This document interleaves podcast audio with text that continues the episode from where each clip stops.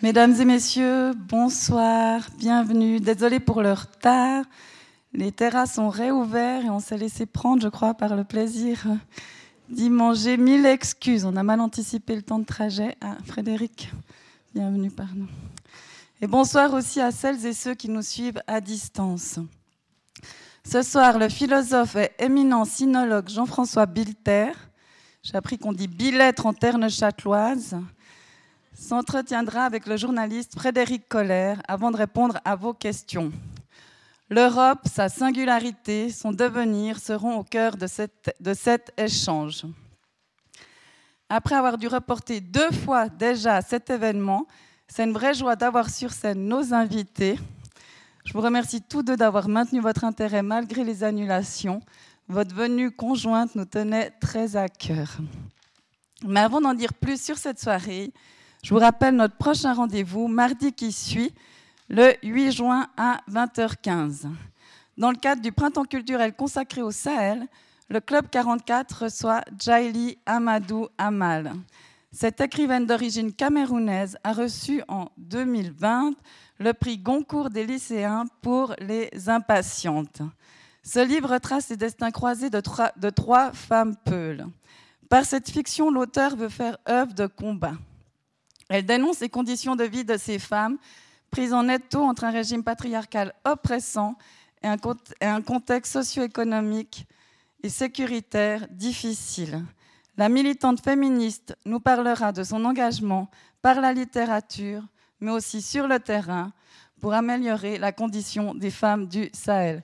Vraiment, ne ratez pas la venue de cette grande figure de la littérature qu'on surnomme la voix des sans-voix, il reste encore des places. À 19h15 ce même jour, nous ouvrirons une nouvelle exposition intitulée Bolol par deux d'Eva Diallo, jeune artiste suisse-sénégalaise. Cette photographe réside aujourd'hui au Sénégal. Pour ce projet, elle documente de manière artistique le chemin difficile entrepris par certains de ses proches qui rêvent encore d'Occident pour arriver en Europe. Il n'y aura pas de prise de parole, mais l'artiste sera présente pour répondre à vos questions. Ainsi, ce soir, c'est la dernière occasion de vous promener autour de la salle pour découvrir les photographies de Myriam Silly, qu'on voit dépasser une partie ici, et la scénographie de Manon Brio. Cette exposition intitulée Tactique des tourbières convoque les tourbières comme métaphore des réflexions écoféministes ce mouvement pluriel a en terreau commun la mise en relation de deux formes de domination, celle des hommes sur les femmes et celle des humains sur la nature.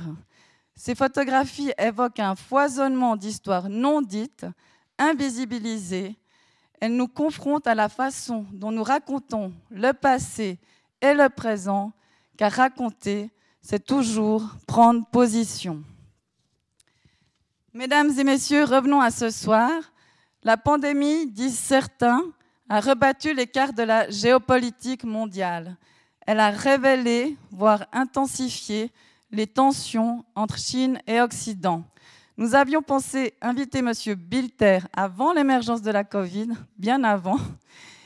Aujourd'hui, suite à cette crise, sa venue nous apparaît d'autant plus pertinente. Notre invité, éminent connaisseur de la Chine, a en effet, à son contact, renouvelé son regard sur l'Europe. Il a partagé ses réflexions dans des essais aussi courts que lumineux, édités chez Alia, Demain l'Europe, euh, qui est paru en 2019, et Pourquoi l'Europe, paru en 2020, titre de la rencontre de ce soir. Vous pourrez trouver ces livres et bien d'autres sur le stand de la Méridienne en sortant, la Méridienne, notre partenaire précieux. Merci Agathe d'être ici. Mais je laisse à Monsieur Koller le plaisir de présenter plus en détail Monsieur Bilter. Mais avant quelques mots pour vous l'introduire, journaliste au temps, Monsieur Koller fait régulièrement état des dernières publications et recherches de Jean-François Bilter, et cela en toute logique, car il est lui-même un grand connaisseur de la Chine, avec une vraie expérience de terrain. En effet, M. Koller a couvert l'actualité de la République populaire de Chine depuis près de 20 ans. Il a passé même six années à Pékin comme correspondant pour divers médias français et suisses, dont Le Temps au début des années 2000. Précédemment, il avait déjà séjourné deux années dans la capitale chinoise pour y étudier à l'université. Il est même l'auteur d'un livre Portrait de Chine, édité en, 2004 aux éditions Albic, dont son ancien professeur dit grand bien, son ancien professeur, donc Monsieur Bilter, ici sur scène.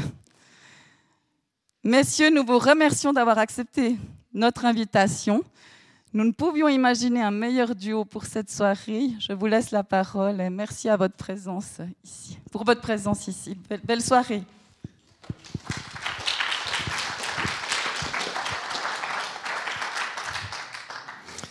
Merci beaucoup pour euh, l'introduction. À mon tour d'introduire euh, Jean-François Billetter euh, avec quelques dates d'une carrière extrêmement riche. On ne va pas s'étendre sur tout son parcours, mais quelques dates signifiantes. D'abord, pour rappeler qu'il est né en 1939 à Bâle, de parents neuchâtelois. Bâle, ville dans laquelle il a grandi et dans laquelle il a fait ses études. En 1961, euh, il fait ensuite une licence en lettres euh, à Genève. Qu'il, euh, et il poursuivra ses études à partir de 1962 et jusqu'en 1971 par des études de chinois qui vont le mener dans un premier temps à Paris, puis à Pékin, à Kyoto, à Hong Kong, et tout cela soutenu par le fonds, le FNRS. Et en 1972, euh, retour en Suisse, où il va développer progressivement les, études chinoises à l'Université de Genève. En 1999, Jean-François Billetter va prendre sa retraite anticipée pour enfin pouvoir travailler, comme il dit, euh, comme il l'entend. Et en, 2008, en 2000, pardon, euh, puis il publiera euh, un premier livre, euh, non pas un premier livre, mais un premier livre aux éditions Alia qui s'appelle La Chine trois fois muette. il restera fidèle jusqu'à ses jours à cette maison d'édition dans laquelle il a publié en tout 17 livres, les trois derniers ayant paru au mois de janvier de cette année. Euh, comme je le disais, euh, on pourrait évoquer mille autres choses dans ce parcours intellectuel et dans les étapes euh, de sa carrière. je terminerai simplement dans cette présentation avec une petite anecdote, puisque j'ai effectivement eu la chance de pouvoir croiser le parcours de Jean-François à l'université de Genève, alors que je démarrais mes études en, lettres au département d'histoire. Et à l'époque, il fallait prendre trois branches, quand on était en histoire, en lettres en général, et euh, dont la deuxième devait être une langue étrangère vivante. Donc j'étais allé au département de russe, au département de japonais, au département d'arabe et au département de chinois. Et pourquoi le chinois Il n'y avait absolument aucune raison que je choisisse le chinois, mais une chose qui m'avait frappé, je me souviens, je ne sais plus si c'était dans le cours d'introduction ou dans les premiers cours, c'était euh, très rapidement, on arrivait à l'écriture et euh, l'explication des caractères chinois. Et pour moi, ça reflète assez bien la démarche de l'enseignement euh, de Jean-François Billetter, où effectivement, il y avait tout de suite cette notion d'entrer dans la langue et à travers l'écriture et les traits, le geste. On était dans le geste et dans, la pratique de la langue. Et euh, c'est quelque chose qui m'a particulièrement séduit. Je suis entré dans le chinois finalement un peu par l'écriture et la beauté de, cette écriture. Euh, pour moi, c'était un fait euh, voilà, que je tenais à, rappeler ici auprès de Jean-François Billetter, parce qu'il me semble que ça fait aussi sens par rapport au, dernier livre qu'il a écrit. Je propose qu'on démarre euh, avec une première question euh, qui serait la suivante. Dans, euh, oui Peut-être le micro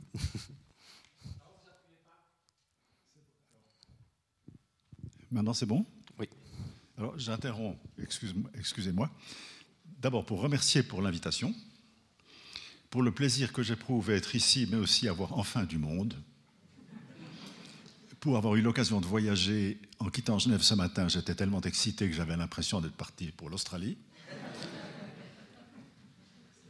et que je me suis souvenu que j'ai donné ici une conférence il y a 42 ou 43 ans, qui était une belle conférence, non pas à cause de moi, mais à cause des documents que je présentais, qui étaient des documents euh, de peinture chinoise à valeur informative historique.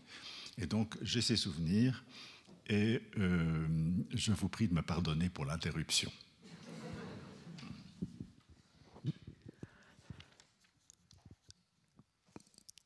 Dans un entretien suite à la publication de ce livre, Pourquoi l'Europe euh, vous expliquiez notamment que la Chine avait fait de vous un Européen. Qu'est-ce que vous voulez dire par là? Vous n'étiez pas un Européen avant de vous rendre en Chine? Si, mais je ne l'étais pas de la même façon et de la façon euh, consciente qui, euh, qui est la mienne aujourd'hui. Parce qu'à force de s'occuper de la Chine et de connaître, de fréquenter la Chine pendant quand même euh, un demi-siècle, il y a une question qui a mûri, qui est devenue de plus en plus importante, c'est de savoir au fond ce que je suis moi face à la Chine. Et la réponse était que je suis un Européen, je ne suis pas un Suisse. La Suisse n'est pas, pas, à la bonne échelle. Là. Mais euh, en quoi cela consiste-t-il? D'ailleurs, c'est une question en miroir. En quoi qu'est-ce qu'être un Chinois? Et euh, cela a alimenté la réflexion. Et euh, cette réflexion m'a peu à peu, comment dire, déporté, parce que la Chine était mon objet d'étude, mais l'Europe est devenue un objet d'étude d'égale importance à cause de, cette, euh, de ce rapport qu'il fallait que je conçoive clairement. Et euh, donc certaines de mes publications récentes euh, portent sur l'Europe. D'ailleurs, j'ajoute le, petit livre qui s'appelle Pourquoi l'Europe? est complété par Réflexion d'un sinologue. Donc c'est une réflexion sur l'Europe, mais du point de vue d'un sinologue. Et pendant toutes les années que j'ai passées à la faculté des lettres de Genève, j'ai senti une frustration profonde, enfin profonde, j'exagère, une certaine frustration, parce que je sentais bien que mes chers collègues, les professeurs de la faculté des lettres, au fond, ne savaient pas que faire de la Chine. Au fond, ils ne savaient pas que faire de moi. Euh, et cela m'a fait réfléchir. Et j'en suis venu à cette idée qu'au fond, la Chine pour eux, mais pas seulement pour eux, je dirais pour le public cultivé européen en général, l'histoire de Chine n'a pas véritablement de sens. On peut être euh, très érudit, avoir beaucoup lu, avoir trouvé des choses qui ont suscité l'intérêt, mais lorsque nous pensons à notre propre histoire, nous lui donnons un sens. C'est d'ailleurs le propre de l'histoire de donner un sens aux événements. Et il me semble que dans la culture euh, européenne, eh bien, euh, la Chine n'a jamais véritablement reçu un sens au sens où un récit de l'histoire chinoise aurait donné un sens à tous les faits que nous connaissons. Et donc, dans le petit livre qui s'appelle Pourquoi l'Europe Réflexion d'un sinologue, j'ai tenté de faire une synthèse de l'histoire chinoise en, en, quelques dizaines de pages qui donne un sens. Alors, c'est à titre personnel, bien sûr, mais c'est le sens que je lui donne finalement. Et euh, c'est ce qu'on appelle un récit aujourd'hui. Hein. Et étant parvenu à rassembler mes idées et à donner un récit de l'histoire de Chine qui, moi, me convainc, c'est-à-dire qui, pour moi, fait la synthèse de ce que je sais, eh bien, c'est devenu un récit opposable à un certain récit que nous nous faisons, ou que moi je me fais en tout cas, de l'histoire européenne. Et donc il y a eu, j'ai tenté de, de, créer cet éclairage euh, réciproque qui va dans les deux sens. Mais dans cet éclairage réciproque et ce mouvement, on peut dire, d'aller-retour entre l'Europe et, et, la Chine, a donc une, euh, tout ce parcours intellectuel, la création du département d'études chinoises à, l'université, de Genève, et euh, tous les travaux que vous menez euh, sur la langue chinoise, la pensée chinoise, sur Zhuangzi en particulier, est-ce à quel moment l'Europe redevient peut-être au centre de votre attention, où vous dites peut-être là, il y a un besoin de se recentrer sur l'Europe. Est-ce qu'il y a un moment précis qui vous vient à l'esprit ou c'est un cheminement parallèle ou enfin qui s'auto-nourrit durant tout euh, votre parcours? Il n'y a, pas de moment précis. C'est une langue, c'est une langue. Parce qu'au fond, dans mon enseignement, euh, j'ai aussi enseigné l'histoire chinoise. Et pour enseigner l'histoire chinoise, la première chose, c'était de susciter de l'intérêt pour l'histoire chinoise. Et donc la question du sens que peut avoir cette histoire pour nous, eh bien, elle était posée dans mon esprit. Et pendant longtemps, au fond, je n'avais pas de vraie réponse. Et puis au fil des années, il y a des éléments de réponse qui se sont assemblés dans mon esprit et dont j'ai essayé de faire la synthèse dans ce livre. Mais il y a plus. C'est que, euh, vivant désormais loin de la Chine, vivant ici, m'intéressant beaucoup à ce qui se passe ici, je suis témoin des difficultés que l'Europe a à se, donner une, véritable vocation historique. Et là-dessus se produit un, hasard. D'ailleurs, je pourrais raconter toute cette histoire comme un enchaînement de hasards au pluriel. C'est que je lis un article dans le temps, je crois bien, euh, de Ulrike Gero, une Allemande, mais qui parle français comme vous et moi, qui s'est fait l'avocate, elle n'est pas la seule, mais l'idée d'une future République européenne.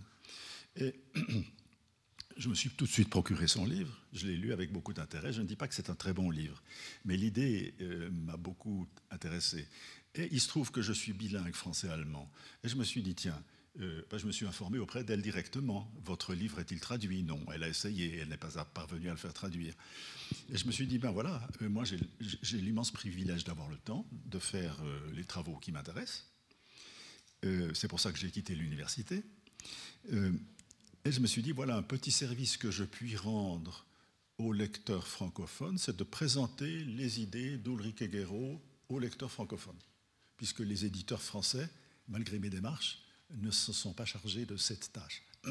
D'où le petit livre qui s'appelle Demain l'Europe, qui est tout simplement euh, une présentation succincte des idées d'Ulrich Guerreau, euh, prolongée, il est vrai, par une perspective un peu plus lointaine que je lui ai donnée. Voilà, donc un hasard. et, un, service rendu.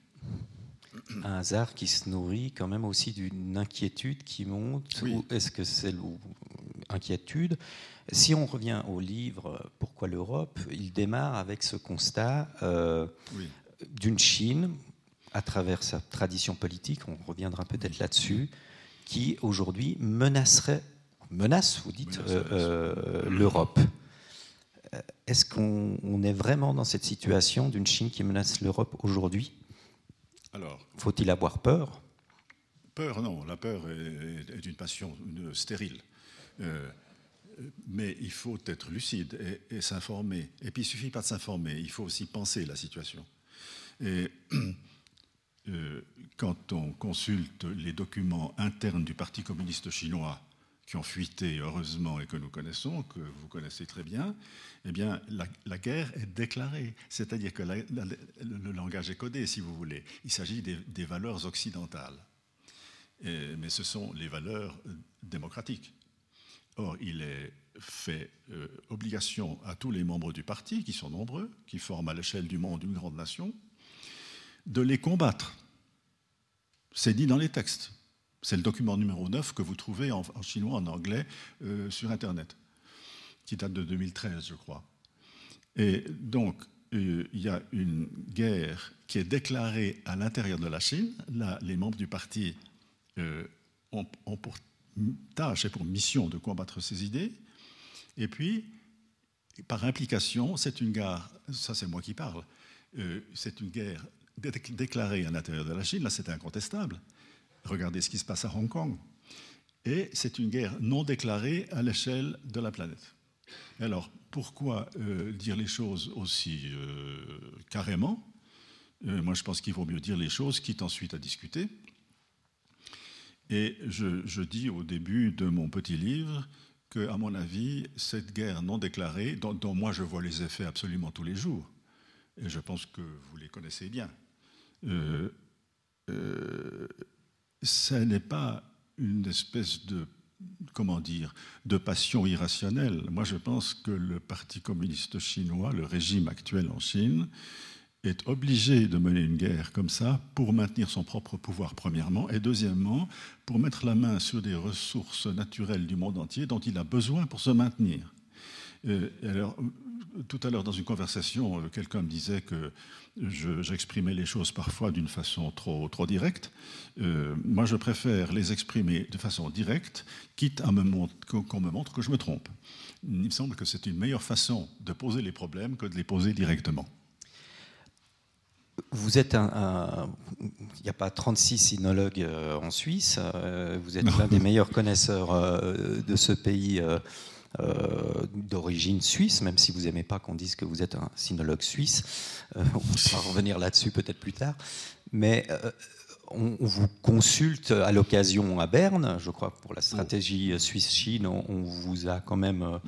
Euh, écouté, non? Non, on n'a pas écouté. On enfin, on vous a, on vous a, euh, c'est pas convoqué, mais on vous a demandé votre avis quand même. La, commission des affaires extérieures du Conseil, euh, voyons lequel, je ne sais plus lequel. Commission des affaires étrangères du, national du Conseil national m'a demandé de venir. Alors je m'étais bien préparé, et puis finalement, euh, ça a été une espèce de, partie de crosse, c'est-à-dire qu'il fallait aller tellement vite que, euh, à mon sens, je n'ai rien pu dire, et puis j'ai l'impression que, les gens qui étaient là euh, n'écoutaient pas vraiment parce qu'ils avaient des, problèmes très concrets à régler. donc, c'est un épisode qui n'a pas une grande importance dans ma vie. Hum. Et, concrètement, à ce moment-là, qu'est-ce que vous pouvez dire à nos parlementaires ou à nos représentants de l'administration fédérale, mais enfin finalement ici au public, si on devait dire euh, effectivement d'un point de vue euh, euh, intellectuel ou de compréhension du, fonctionnement du Parti communiste aujourd'hui chinois ou du pouvoir chinois, en quoi on peut se sentir concerné, nous, comme citoyens suisses, et menacés?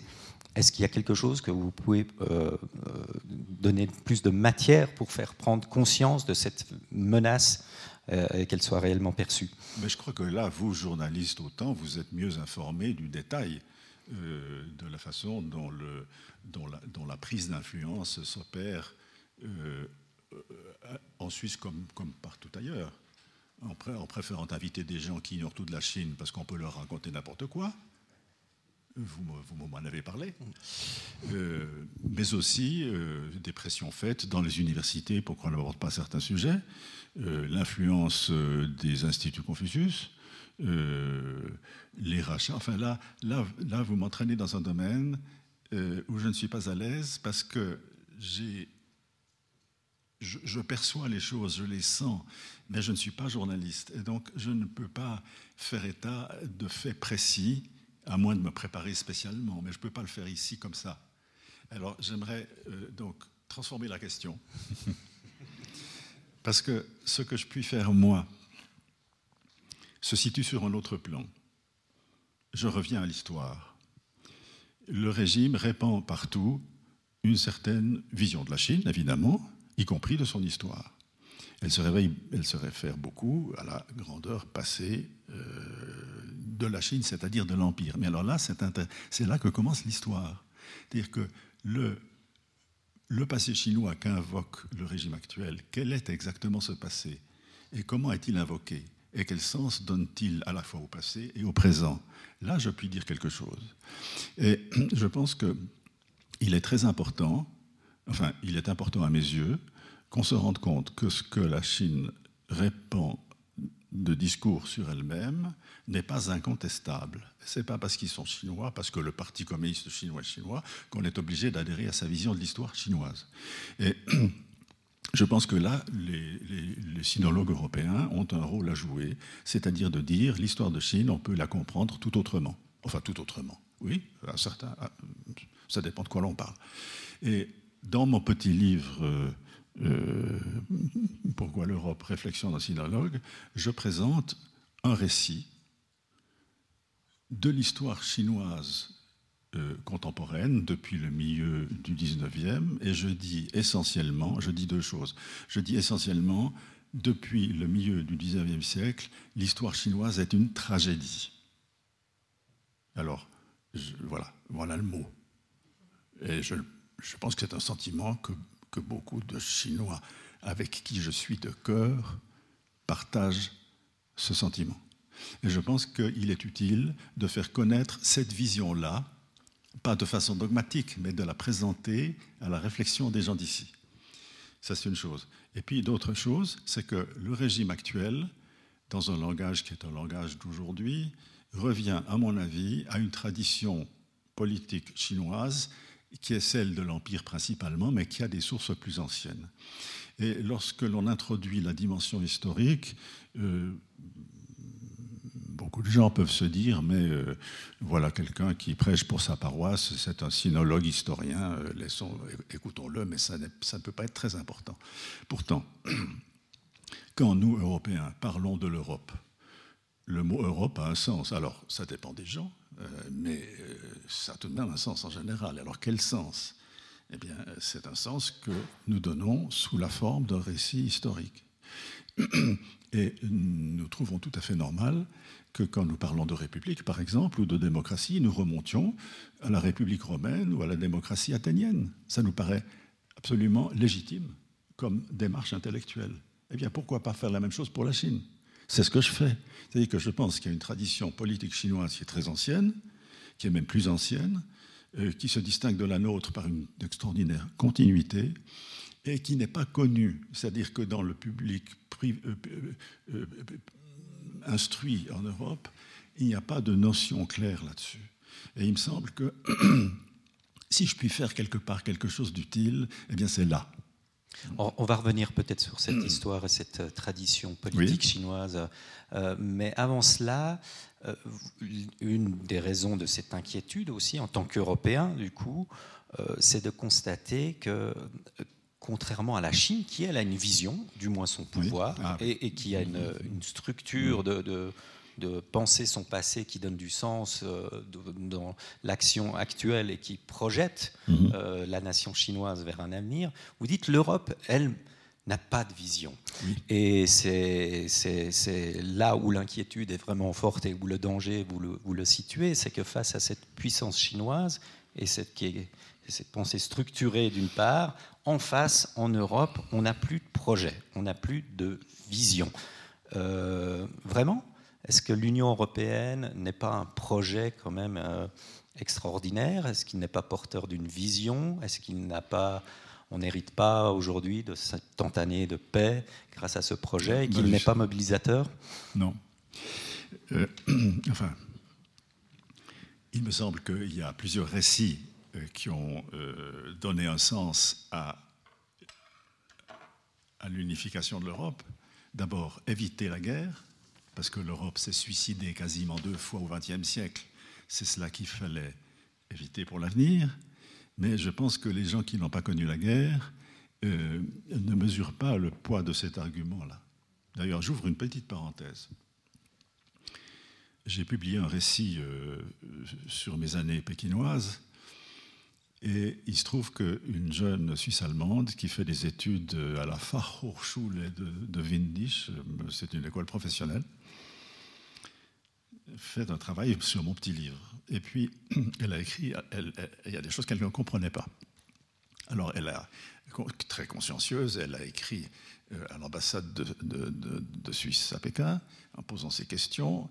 Le document est revenu à Berne. Euh, il est revenu entre les mains de mon fils qui est diplomate, qui me l'a fait parvenir. Et je me dis, mais il suffit que cette euh, jeune étudiante me téléphone. Je lui envoie un mot, elle me téléphone. Et ça a été très intéressant parce qu'on a parlé euh, près de trois quarts d'heure. Et je me suis rendu compte d'une chose que je savais, mais je m'en suis bien rendu compte que euh, dans mes années paquinoises, j'ai eu affaire au régime. Et euh, les, aventures par lesquelles je suis passé m'ont bien fait comprendre, enfin jusqu'à un certain point, comment fonctionne ce régime, un régime totalitaire. Or, les choses que je dis dans mon petit livre, pour moi, elles sont parfaitement claires. Elles disent exactement les choses telles qu'elles étaient. Mais une jeune Suissesse de 20 ans, aujourd'hui, 18 ou 20 ans, elle lit les choses, elle ne comprend pas, parce qu'elle ne peut pas imaginer ce que je dis pourtant clairement. Et par exemple, euh, bon, je me suis marié en Chine, et puis euh, elle apprend dans ce, dans ce, petit livre que je n'étais pas censé me marier en Chine et qu'à l'époque, à l'université, les garçons et les filles n'étaient pas censés s'intéresser les uns aux autres ou les unes aux autres. Euh, et alors, l'une des questions qu'elle envoyait à l'ambassade de Chine, est-ce que la loi interdisait ce genre de rapport ou ce genre de mariage? Alors, au téléphone, il a fallu que je lui explique que la loi, ça n'existait pas, que c'est la parole du parti qui décidait. Et que moi, je sais par expérience qu'il est arrivé que lorsqu'on bute sur une difficulté face à l'autorité, on demande à voir la loi. Jamais personne en Chine n'a obtenu qu'on lui montre la loi, à supposer qu'elle exista. Hein, parce que c'est le parti qui décide. Et voilà une chose absolument élémentaire. Euh, que tout le monde sait d'expérience quand il a vécu sous ce régime-là, euh, mais qu'il a fallu que j'explique à cette jeune Suissesse, euh, parce que je, m'aperçois maintenant, c'est pas la première fois, qu'il ne suffit pas de lire les choses bien qu'elles soient dites clairement, il faut encore un minimum d'expérience pour pouvoir imaginer ce qui est pourtant dit clairement. C'est important face à ce constat de déficit de projet. Alors attendez, euh, c'était la parenthèse, la referme, pardon. Continuez. L'Europe s'est beaucoup justifiée par différents récits. D'abord, éviter la guerre. Ensuite, le développement économique. Et ensuite, euh, certaines libertés de circulation, etc., Erasmus, etc. Mais euh, pour moi, cela ne suffit pas pour susciter de façon générale en Europe des forces puissantes qui mènent l'Europe plus loin, tel que je trouve souhaitable qu'elle le fasse, notamment face à la Chine.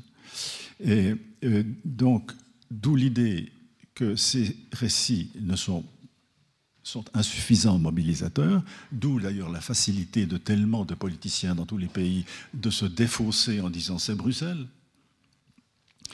Euh, y compris évidemment chez nous. Euh, et donc, il me semble depuis longtemps qu'il n'y a plus de projet mobilisateur euh, suffisant et à la hauteur du défi de l'histoire. Et vous en proposez un? Alors, c'est la partie que certains considéreront comme utopique alors, et qui s'inscrit sur deux, deux composantes. Une composante politique qui est la République. Oui. Vous inspirez en cela de, notamment des travaux d'Ulrich Guéraud que vous avez cités, et une composante qui est euh, philosophique. Oui. Et là, effectivement, ça demande un, effort euh, particulier sur cette notion que vous développez de sujet autonome. Oui. Est-ce que, vous pouvez Parce que, nous en dire un mot? Parce que lorsqu'on euh, lorsqu'on a été sinologue, euh, on a été confronté de façon permanente au problème du relativisme, c'est-à-dire au problème d'un discours qui est très répandu aux États-Unis, chez nous, en Chine, euh, qui dit que lorsqu'on est membre d'une société, on n'est pas habilité à porter des jugements sur une autre société parce que l'autre société a d'autres valeurs. Et qu'on ne peut juger une société que du point de vue de ses propres valeurs, donc de l'intérieur. Et ça ne m'a jamais satisfait. Mais j'ai souvent buté sur ce problème, y compris dans des conversations avec des Chinois. Lorsque je n'étais pas d'accord, je défendais un point de vue. Ils me disaient Oui, mais moi, tu es un Européen, alors évidemment, tu as grandi avec ça. Euh, mais ça te regarde, ça ne me regarde pas moi, parce que moi je suis chinois, j'ai grandi avec autre chose. J'ai eu d'innombrables conversations de ce genre-là avec, des, avec, des, Chinois. Mais ça se pose aussi sur un plan politique, parce que la Chine, le, régime chinois actuel, euh, argumente, euh, tire argument de cela, en disant vous, vous n'avez les Européens, vous n'avez pas droit au chapitre, nous sommes des Chinois, nous faisons les choses à la chinoise, et nous sommes les seuls juges. Et moi, je ne peux pas accepter ça. Mais ça pose un grave problème, je veux dire, un problème intellectuel. Est-ce qu'il y a quelque chose dans ma tradition, dans notre tradition, qui me habilite à porter un jugement, non pas sur ma, société, évidemment, mais, aussi sur les autres? C'est-à-dire que le piège du relativisme est-il imparable ou bien peut-on le dépasser? Et euh, ma réponse, en un mot, c'est que je ne peux pas défendre l'Europe telle qu'elle est, mais je peux défendre une vocation qu'elle a. Et cette vocation, eh bien, j'essaye de la définir. Il y a deux chapitres sur euh, l'histoire de la musique selon Ernest Ansermet, parce qu'il m'a fourni un espèce de modèle. Parce que euh, Ernest Ansermet établit quelque chose que moi je ressens profondément, c'est que la musique euh, européenne moderne a une portée universelle. Mais pourquoi et en quoi Et d'où cela vient-il? Il m'a fourni le modèle. Mais c'est un modèle que je cherchais. Et donc, ce modèle-là, euh, euh, je l'ai appliqué, euh, comme d'ailleurs Ansermel faisait lui-même, à d'autres domaines, à dire il y a quelque chose qui se développe en Europe qui est unique, qui est allé très loin en musique, qui est loin d'être accompli dans d'autres domaines, mais en quoi cela consiste-t-il? Et dans ma réflexion, d'ailleurs chez Ansermet aussi, euh, il y a un mot-clé qui est le sujet autonome. Mais dire le sujet autonome, ça ne suffit pas. Il faut, il faut s'entendre sur ce qu'on entend par là. Et justement, qu'est-ce qu'on entend par là Si on relance la question, qu'est-ce qui différencie cette notion de sujet autonome de l'idée de liberté classique euh, qu'on a en Europe euh, et de liberté individuelle en particulier En quoi ça se différencie En quoi ça renouvelle justement ce besoin de, pouvoir de, construire un projet ou une vision nouvelle qui serait porteuse de mobilisation aussi pour le euh, pour l'idée européenne? Alors comme j'ai l'immense privilège d'avoir mon temps pour moi, et puis d'avoir quand même acquis une certaine expérience dans le maniement des idées, disons, euh, je considère que dans le monde des idées. Là, je quitte le monde de la musique qui me sert d'exemple. Et je parle du monde des idées, donc philosophique, mais des idées, parce que nous, vivons tous sur des idées. Et nous avons le droit de les examiner, ces idées. Et euh, il me semble que dans l'univers intellectuel assez confus, d'ailleurs, dans lequel nous vivons, eh bien, il y a beaucoup d'idées qui sont à revoir.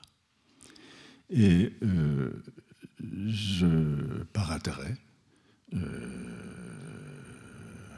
j'ai un peu creusé ça.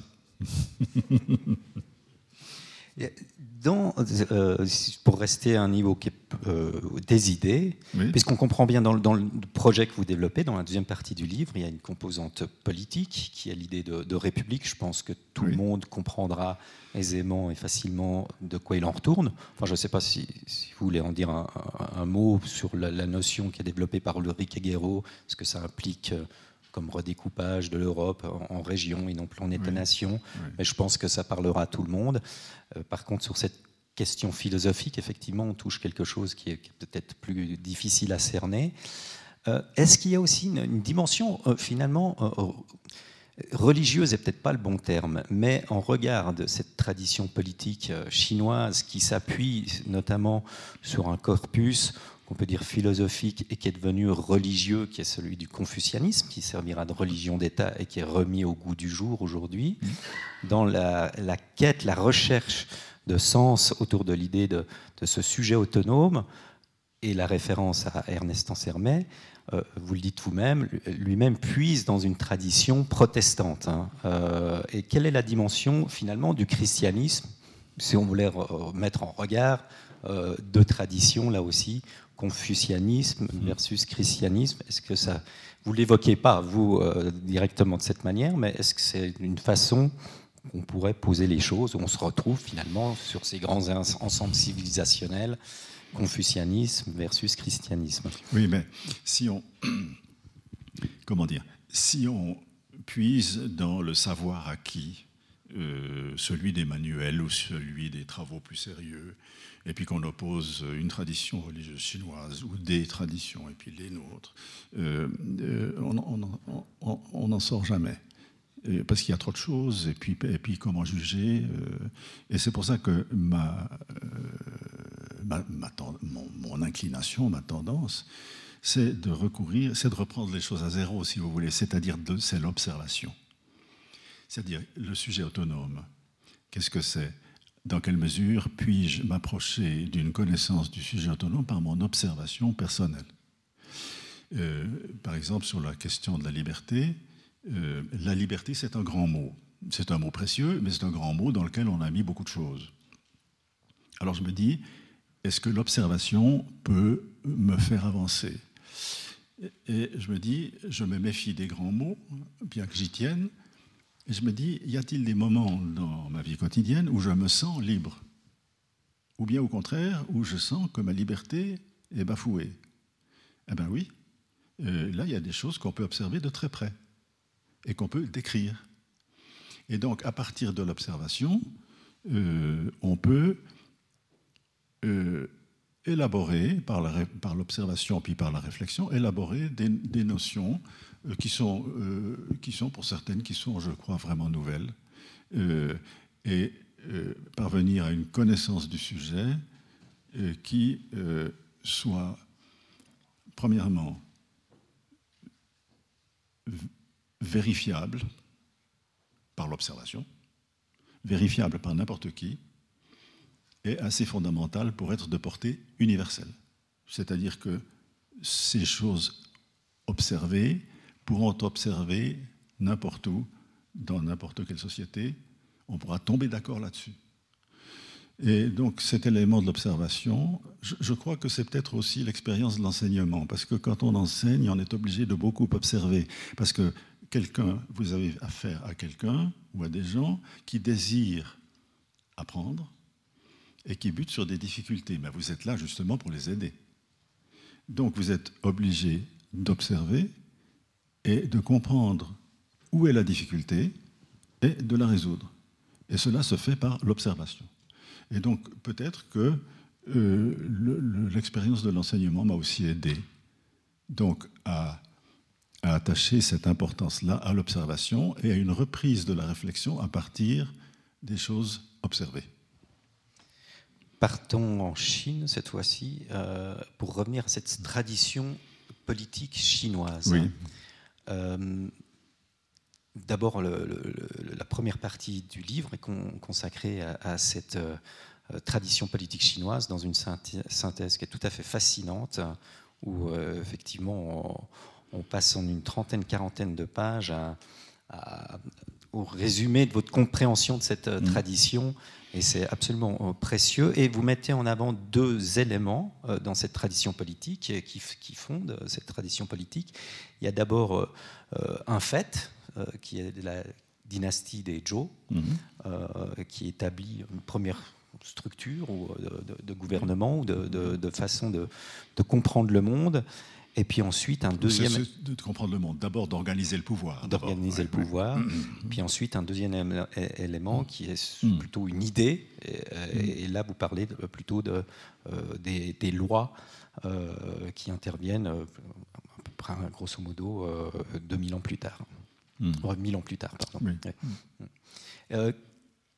Et une chose qui est assez fascinante sur effectivement cet héritage des Zhou, donc c'est 2000 ans avant Jésus-Christ, euh, vous parlez de euh, comment se met en place ce confucianisme, et à un moment donné, vous dites aussi attention à ne pas confondre confucianisme et Confucius, et puis ensuite comment ce confucianisme va évoluer dans le temps? Est-ce que euh, pourquoi ne pas les confondre en, en, réalité? Confucius et le confucianisme, n'est-ce pas la même chose? Oh, Pas du tout. C'est comme, c'est comme le, la, je sais pas, la, théologie catholique de la contre-réforme et puis le message évangélique. C'est pas la même chose. Et eh bien en Chine non plus, c'est pas la même chose. Et donc, il faut absolument introduire l'histoire pour comprendre. Et donc, il y a eu autour de l'an 1000 un événement important la fondation de la dynastie des Zhou qui a créé une structure de pouvoir qui est devenue une matrice ensuite de la tradition politique chinoise, une première matrice. 500 ans plus tard, il y a Confucius qui, dans une société en crise, rêve de revenir à cette origine-là. Et puis ensuite, encore 500 ans plus tard, non pas 300 ans plus tard, euh, euh, il, y a la, il y a la création de l'Empire dans la violence, par la guerre. Mais une fois installés, les dirigeants de cet empire, l'empereur en tête, se dit comment consolider cette victoire et fait que cet empire que nous venons d'obtenir euh, par la violence euh, perdure?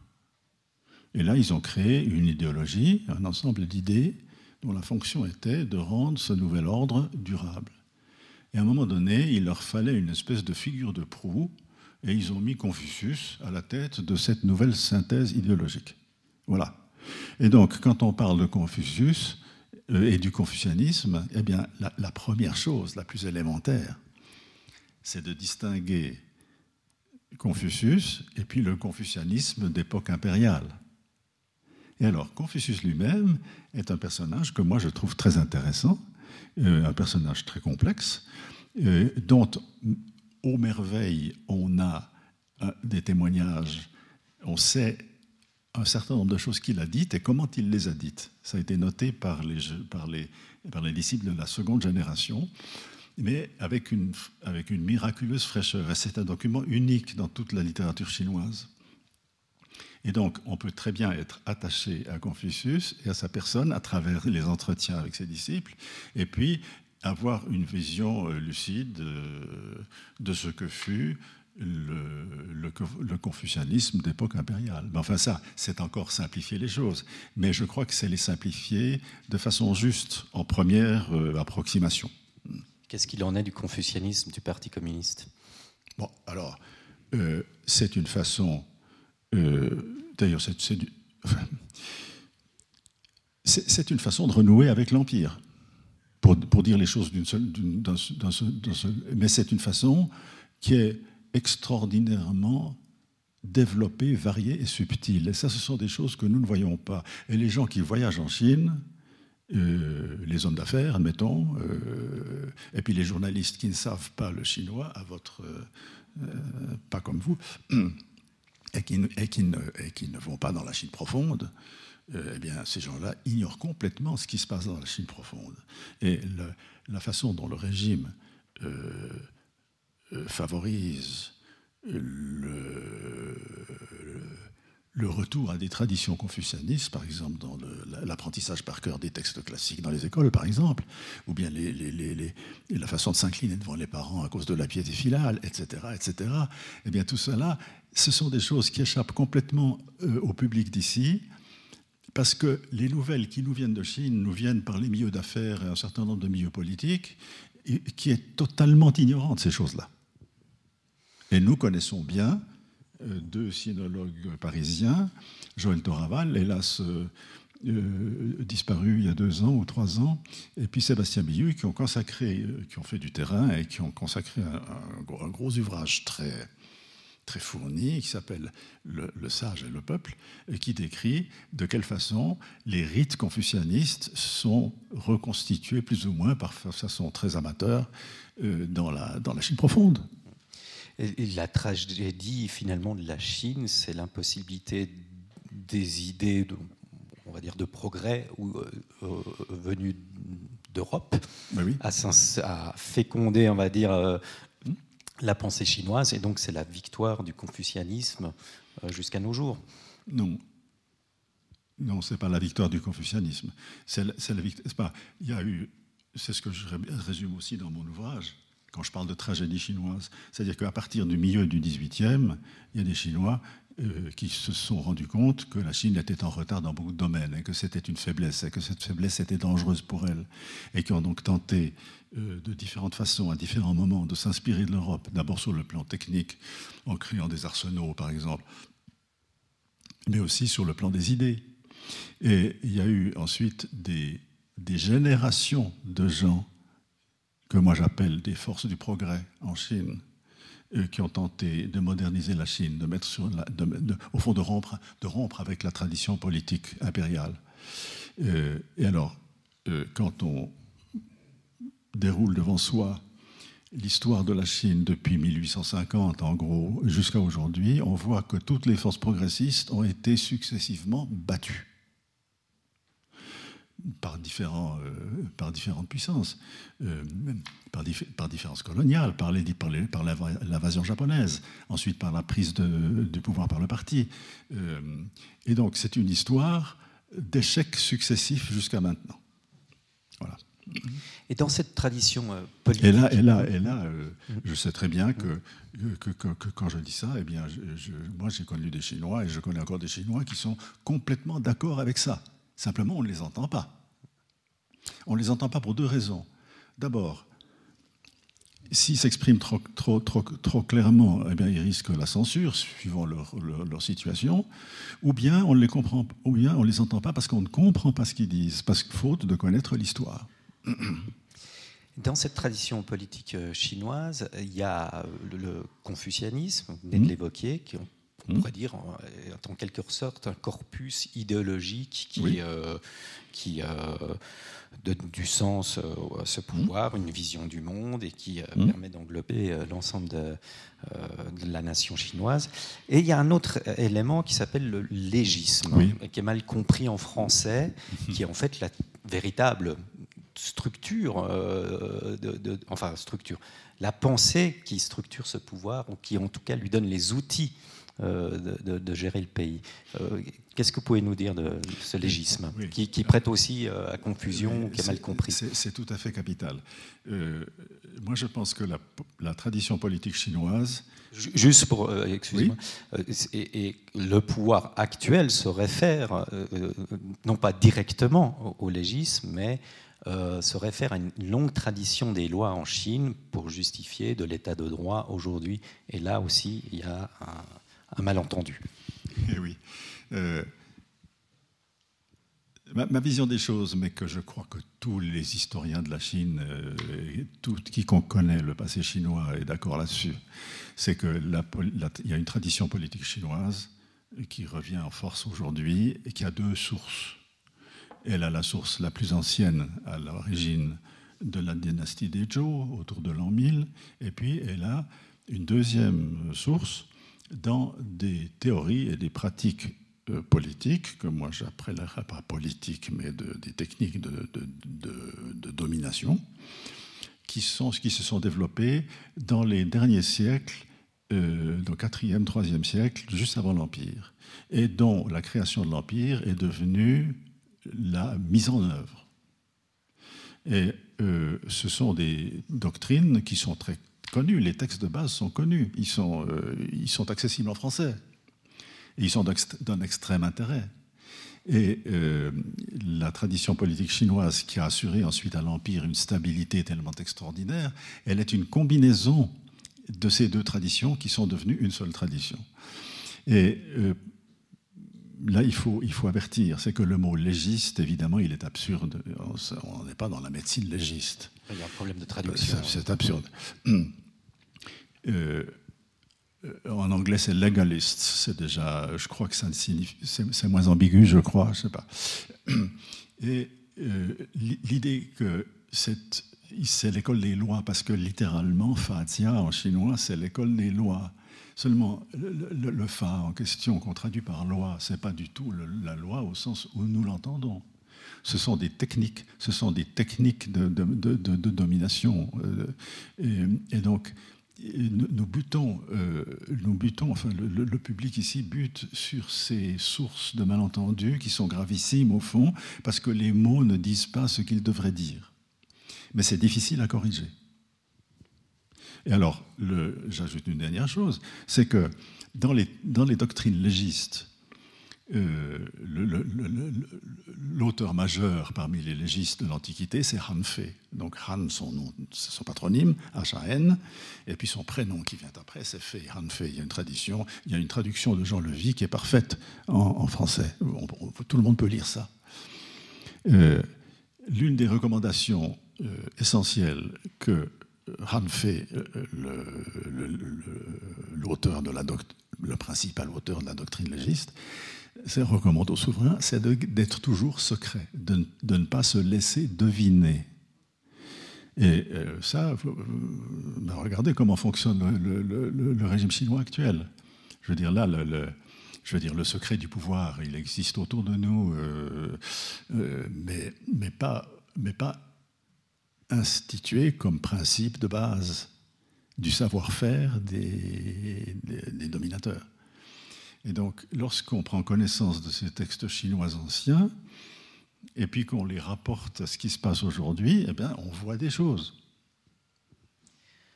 On démarre le livre avec euh, cette menace euh, d'une tradition politique, euh, celle de la Chine, Hmm. envers notre tradition politique. Et on arrive à la page 34, et là vous nous expliquez qu'en fait, euh, la Chine n'a jamais produit euh, de, ni de religion universelle, ni d'idée universelle, et on pourrait presque se rassurer. Euh, si elle nous menace et qu'elle elle étend son influence dans le monde, en même temps, elle n'a jamais produit d'idée universelle, ni de religion universelle, ou de cette capacité euh, finalement à on pourrait parler de soft power euh, aussi euh, dans, dans ce cadre-là, à séduire les autres euh, régions du monde.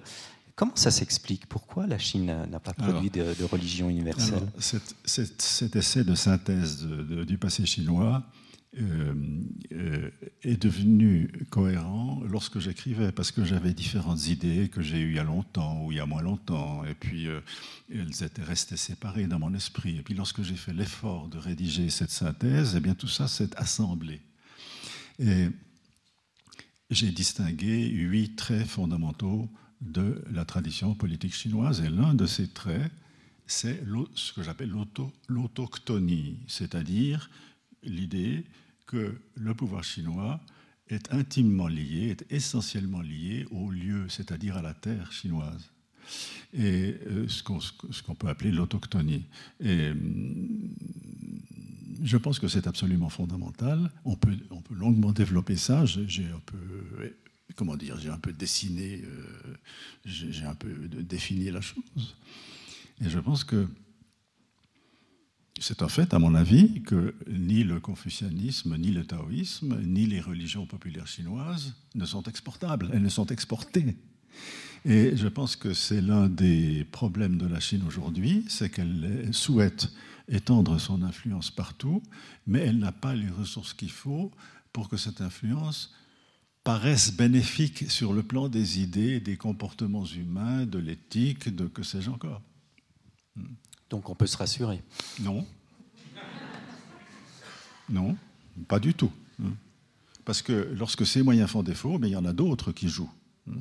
Euh, Justement, pour revenir sur ces, ces huit traits, Oui. euh, quels sont-ils euh, en, Oh. en dehors de l'autochtonie euh, S'il faut peut-être pas résumer les huit, mais s'il y en avait encore un ou deux qui vous. Voilà. Voilà, si on devait expliquer. euh, voilà, je suis pas sûr de pouvoir sortir les huit de mon chapeau comme ça. Non, mais, restons sur un ou deux qui vous viennent, les- qu'il faut Oui. absolument avoir en tête pour comprendre le, le fonctionnement Alors de il y cette en a un, il y en a un qui me paraît, enfin il y en a un qui est le premier, je crois.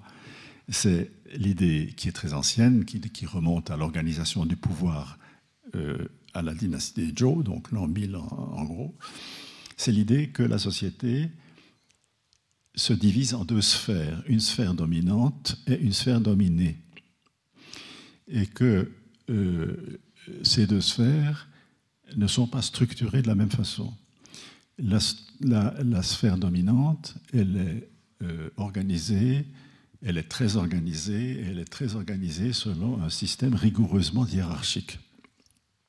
Tandis que la sphère dominée, eh bien, elle est faite dès l'époque ancienne et à travers toute l'histoire de la Chine de d'innombrables populations paysannes qui ont leurs propres traditions, d'ethnies, de peuplades différentes, qui sont rassemblées dans ce qui est un empire par définition, et que le pouvoir laisse vivre comme elles l'entendent, à la condition de rester soumise. Et cette formule-là, cette division-là,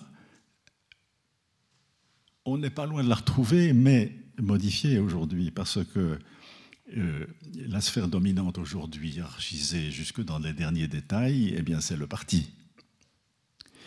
Ce qui est nouveau, c'est que cette sphère dominante, maintenant, entend contrôler dans le détail la sphère inférieure, ce qui n'était pas le cas sous l'Empire. Alors voilà un trait qui me paraît absolument fondamental. Et je pense que, il me semble qu'il est absolument incontestable. Enfin, je ne vois pas comment on pourrait contester cette idée, enfin, la pertinence de cette idée-là. Et cette idée-là, par rapport à l'ordre aristocratique ou Moyen Âge qu'on a connu en Europe, on peut la comparer avec une période euh, de notre propre euh, histoire? Alors, ce système que je décris, euh, certains historiens européens l'ont défini comme une féodalité. Marcel Granet, par exemple, parle de la féodalité chinoise ancienne. Et il a raison. Enfin, on, peut raisonnablement euh, utiliser ce qualificatif pour parler du régime dont je parle maintenant. Mais, et puis alors, du coup, eh bien, les historiens euh, entrent en scène et puis disent ben, il y a des féodalités, nous avons eu la nôtre ou les nôtres, en quoi la chinoise se distingue-t-elle? Voilà des choses intéressantes, mais dont je ne peux pas faire le tour comme ça. D'ailleurs, je ne suis pas compétent pour parler de toutes les féodalités. Euh, il y a ce qu'il y avait, je, ne l'ai plus sous, les yeux, il euh, faudrait que je recherche de nouveau, mais effectivement, dans ces huit traits, cette distinction, la, la, société supérieure, inférieure. Euh, un autre trait qui vous qu'on pourrait mettre en avant. Euh, J'ajoute une petite chose. Mhm. Le, régime actuel chinois, il évolue très vite. Et euh, c'est donc très intéressant, enfin c'est important de savoir, quand on parle du régime actuel, si on parle, si on est en, en, 2005 ou 2010 ou 2015 ou aujourd'hui, c'est pas la même chose. Enfin, fondamentalement, c'est la même chose, mais ça évolue beaucoup. Et donc, moi, j'ai connu, et je crois que vous avez connu, une période euh, où le pouvoir du parti euh, a exercé une certaine retenue. Et c'est dit, par exemple, sur le plan de la censure, euh, au début des années 2000, surtout dans les années 80. Et oui, oui c'est dit vous, les Chinois, vous pouvez penser ce que vous voulez, vous pouvez même dire ce que vous voulez entre vous. Simplement, il y a une ligne rouge.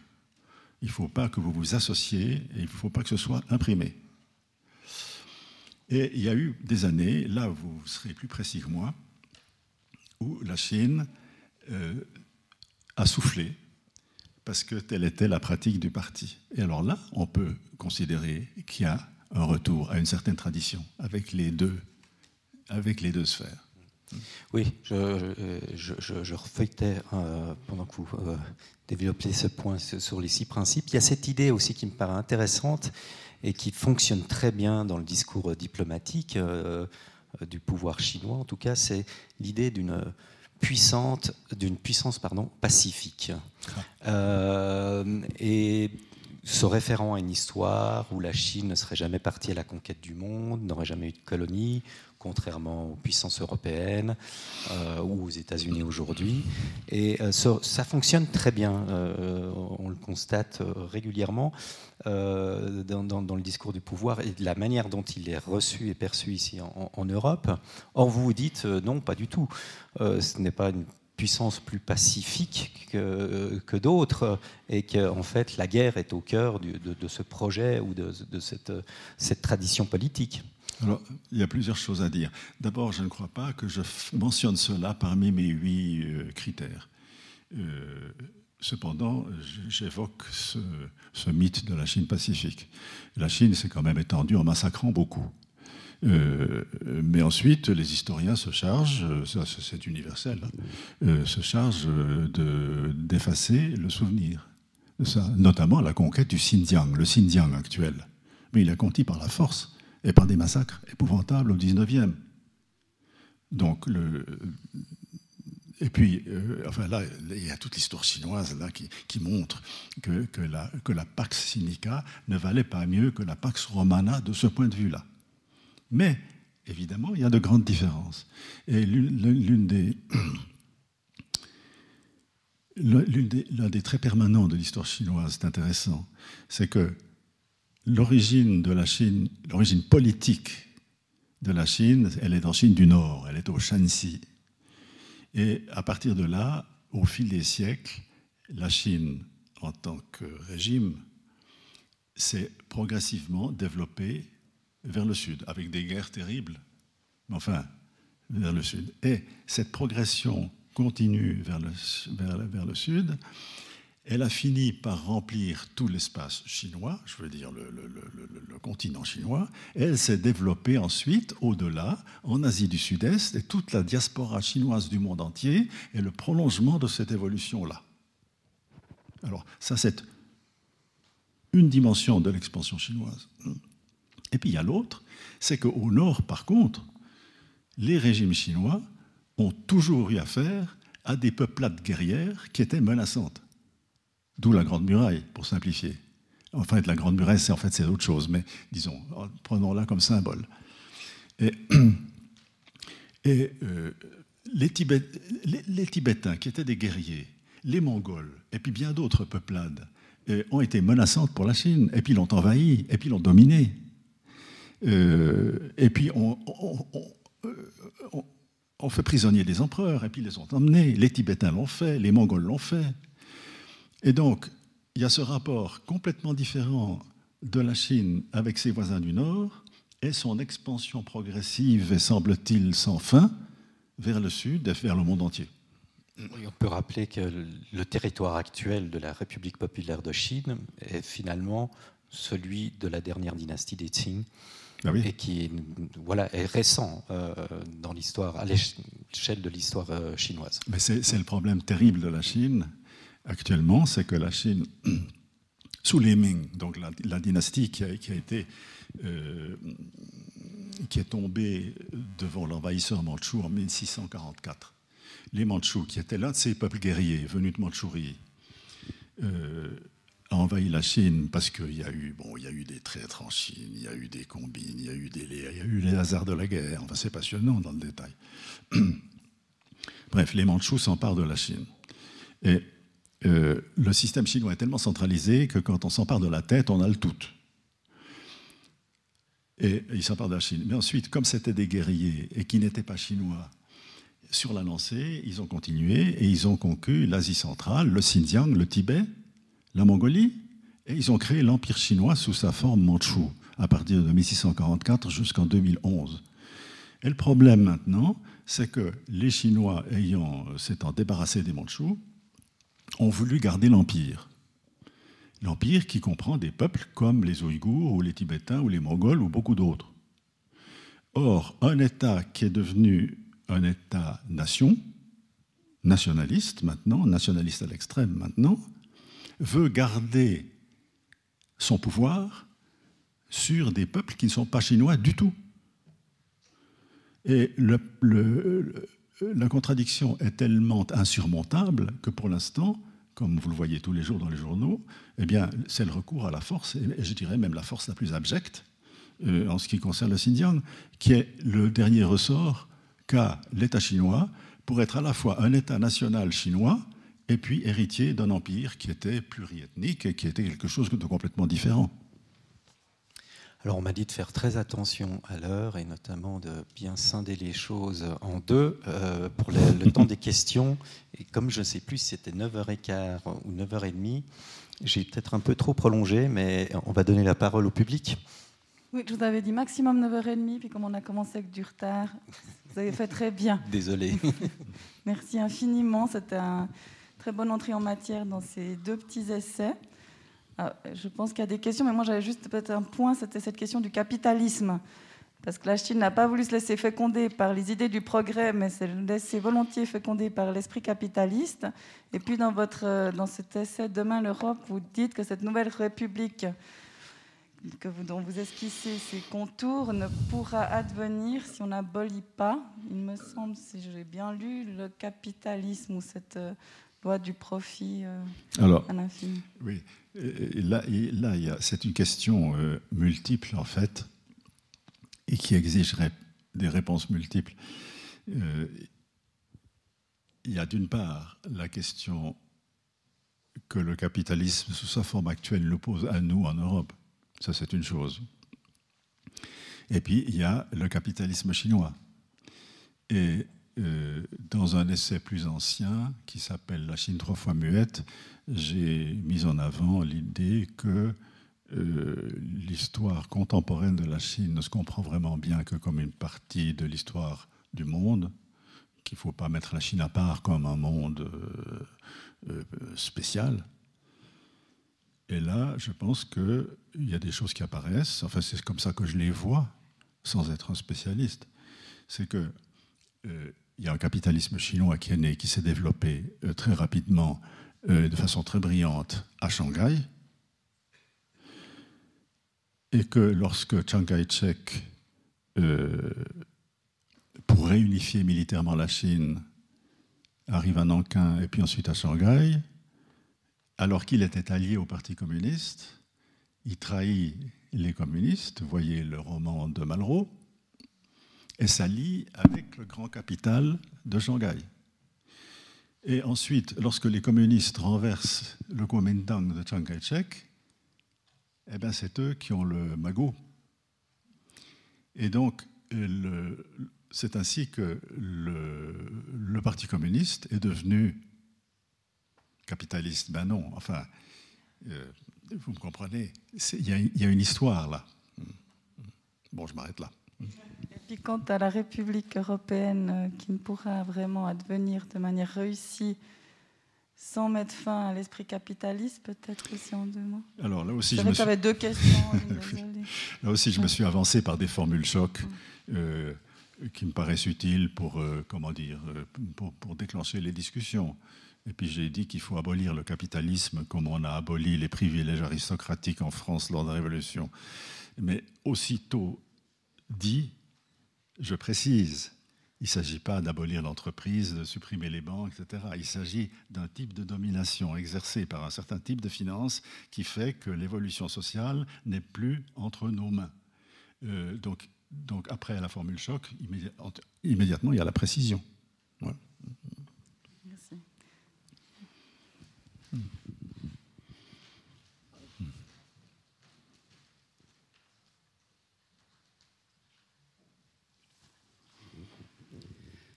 Vous avez relevé euh, au début que la Chine était en expansion euh, mondialement.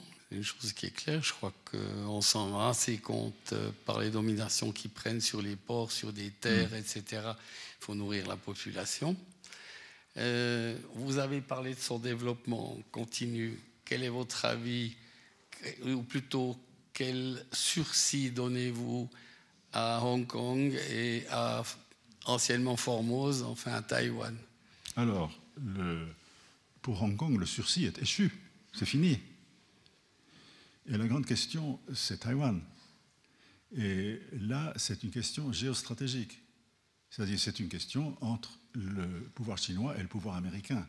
Parce que si le pouvoir américain, là je m'adressais au journaliste qui est plus compétent que moi, euh, si,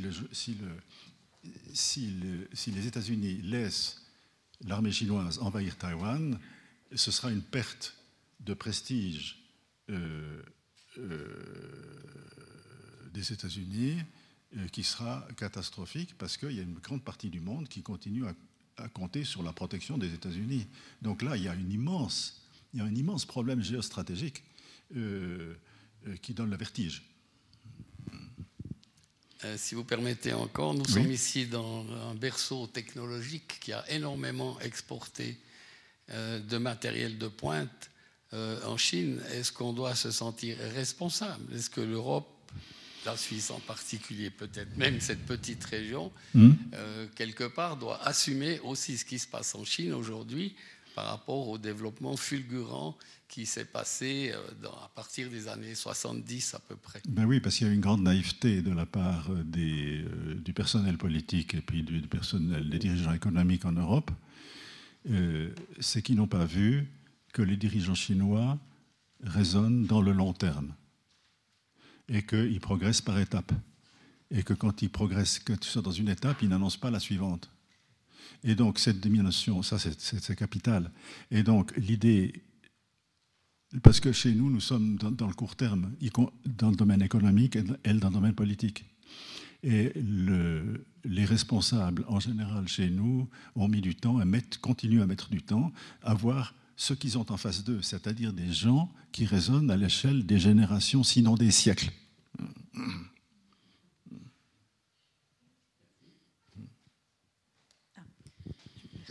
J'ai deux questions en somme. Euh, Une question, c'est qu'est-ce qu'ils enseignent en histoire en Chine sur l'Europe, disons, c'est niveau secondaire ou, gymnase ou bien euh, à l'université?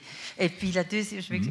Je, dis la deuxième question. Oui, Et la deuxième question, c'est les fameuses acquisitions que les Chinois font euh, en Europe, par exemple les vignes en France, les châteaux, même les maisons d'horlogerie euh, ici en Suisse, comme ça. Est-ce que ça fait partie de la stratégie euh, guerrière enfin, hmm.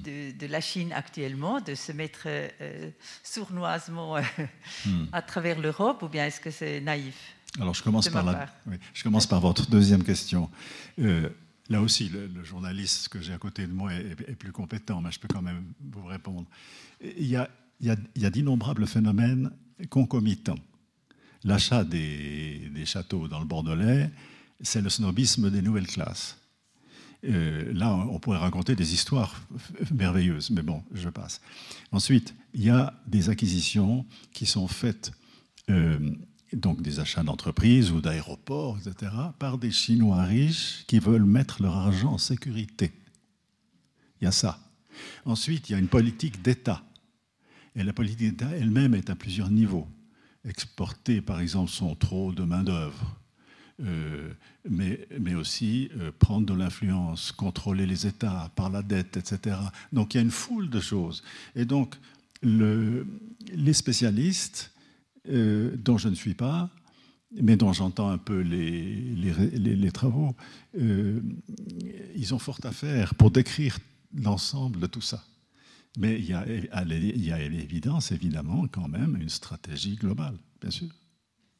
Et puis, votre première question, quelle était Rappelez-moi.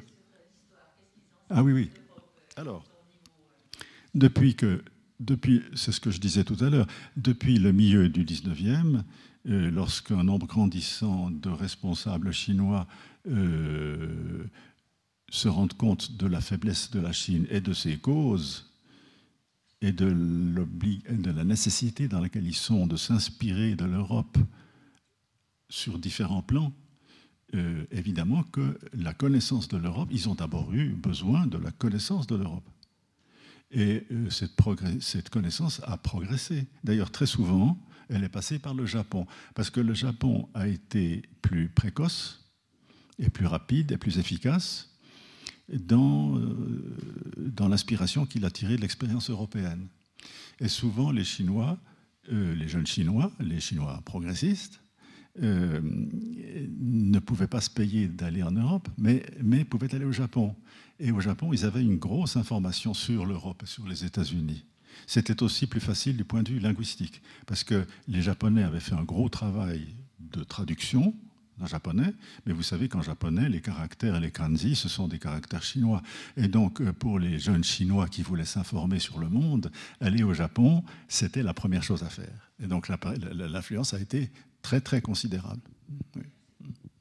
Et donc, les études euh, dans les universités, les études euh, sur l'histoire européenne, sur l'histoire euh, sur l'histoire française, par exemple. D'ailleurs, encore, ces jours-ci, je faisais de l'ordre dans ma bibliothèque et j'ai trouvé, par exemple, par exemple, j'ai trouvé le, la traduction chinoise du merveilleux livre de Jacob Burckhardt, La culture de la Renaissance en Italie, moi je l'ai en chinois. Et, quand je retournais encore en Chine, la première chose que je faisais à Pékin, c'est d'aller dans, les, dans les deux, trois bonnes librairies pour regarder ce qui venait de paraître. Et j'étais stupéfait de tout ce qui paraissait. C'est incroyable. Vous n'avez pas d'idée. Vous, si vous voulez les offres complètes de Lévi-Strauss, eh ben, vous les avez en chinois. Vous voulez Wittgenstein complet, vous avez en chinois, les romanciers, Italo Calvino complet en chinois, vous avez tout ça. C'est extraordinaire. Mais quelle influence cela a-t-il? Et puis, et puis, je ne suis plus retourné en Chine depuis plusieurs années, alors je ne sais pas comment c'est maintenant. Mais il y a, quand la Chine s'ouvre, eh bien, elle est, elle est extraordinaire de capacité d'ouverture et de, Simplement, maintenant, elle, eh ben, elle fait le contraire en ce moment. si je peux rajouter mm. un, point là-dessus, puisque j'étais à l'université de Pékin en 92-94 au département d'histoire. Et effectivement, moi j'étais très surpris dans les séminaires de chercheurs la place qui était donnée à, l'histoire étrangère et, européenne, et notamment l'histoire des idées, où effectivement, ils étaient beaucoup mieux outillés, je pense, eux, comme chercheurs chinois, sur les idées euh, européennes que nous, Européens, ah bah sur ce ah que bah la Chine avait produit dans le passé. Euh, même si elle on peut dire quantitativement moins produit dans les derniers siècles, néanmoins il y avait un déséquilibre euh, patent. Euh, ensuite, dans l'ensemble du cursus, c'est difficile à dire dans, à l'école primaire, secondaire, mais en tout cas au niveau universitaire, hmm. très clairement, il y avait une curiosité, une, une envie d'apprendre, avec l'idée qu'il fallait trouver les recettes hmm. pour devenir aussi fort que, que ces puissances occidentales. Mm. C'était sous-jacent euh, dans la critique aussi de, ces auteurs étrangers, de ces théories-là. Qu'est-ce qu'on pouvait en retenir comme outil de pouvoir? Euh, Je, l'avais ressenti comme tel. Oui, mais j'ajoute un bémol. C'est que euh, dans les milieux responsables politiquement, cette idée qu'il fallait comprendre les causes de la puissance européenne pour s'en servir. Ça, c'est essentiel. Mais il y a eu beaucoup d'autres choses. Il y a quand même eu beaucoup de goût des Chinois euh, pour la découverte euh, d'Alexandre Dumas ou de, la Dame Camélia. Et puis se sentir, euh, par exemple, vous ne savez pas le succès qu'a eu Alexandre Dumas en Chine. Et puis ça, ce n'est pas, pas pour rendre la Chine puissante, c'est pour le pur plaisir. Alors, je parlais d'histoire. Ah oui. Ah, vous aviez encore... Mais il y a trois questions. Ah je prends les questions dans l'ordre. Il y en a trois déjà. Merci. Il y a quelque chose de curieux à propos du parti chinois, dont, sauf erreur, l'idéologie vient au moins partiellement, peut-être indirectement, d'Europe. Comment ils conçoivent cet apport-là dans une pratique qui est en somme anti-européenne euh, Là aussi, c'est une vague question. Dans, le discours officiel, euh, dans, le discours tout court du Parti communiste chinois, le marxisme, euh, évidemment, il reste là, mais il est de plus en plus complété par la pensée de Mao Zedong, et puis la pensée de Deng Xiaoping, et puis la pensée de Jiang Zemin, et puis maintenant la pensée de Xi Jinping. Et euh, le, tout venant des Chinois qui est obligé d'étudier tout ça, eh ben, à travers toutes ces couches ajoutées, ils, ne parviennent plus jamais jusqu'à Marx, ni à Lénine. C'est fini. C'est un, un, socialisme ou un marxisme aux couleurs de la Chine, aux particularités chinoises. Ils le disent d'ailleurs. c'est vraiment la deuxième partie qui est importante. Mais non, non, c'est le, nationalisme a complètement euh, transformé ça. Merci beaucoup. Au début de, conférence, vous avez évoqué la stratégie Suisse-Chine. Oui. Et puis votre rencontre ratée avec le DFAE et ensuite avec le Parlement. Est-ce que vous pourriez nous dire, avec votre vocabulaire clair et, synthétique, qu'est-ce que vous pensez de cette stratégie comme, euh, comme texte euh, Peut-être aussi ce que vous en pensez comme instrument diplomatique Puis tout ça en gardant en mémoire la décision du Conseil fédéral de débrancher les accords cadres euh, avec l'Union européenne. Alors, ce sont, deux questions vraiment très, très distinctes. Tout à fait. Oui. Mais vous saurez en faire façon. Alors, le, je dois dire que la stratégie du Conseil fédéral euh, à l'égard de la Chine, je dois dire que ça ne m'intéresse vraiment pas beaucoup. Euh, il y avait une mise à jour qui était nécessaire, qui a été faite avec toute la prudence requise. Euh, je ne vois pas ce que je puis vous dire là-dessus. Ça ne m'intéresse vraiment pas assez. Par contre, euh, pour l'Europe, c'est différent. Et rien que ce matin, ce matin dans le temps, il y avait un, article euh, dont j'ai gardé une partie là. Est-ce que je vais la retrouver? C'est François Nordman, chroniqueur diplomatique, qui disait qu'il regrettait à propos de la rupture des négociations. Bon, je ne retrouve pas le texte là, c'est dommage. Je voulais vous le citer. En gros, euh, François Nordman, que vous connaissez, ah, voilà, voilà. terminait son, sa chronique en disant qu'il regrettait l'absence de considération politique à moyen terme sur la place, donc l'absence, il, parle du Conseil fédéral, hein.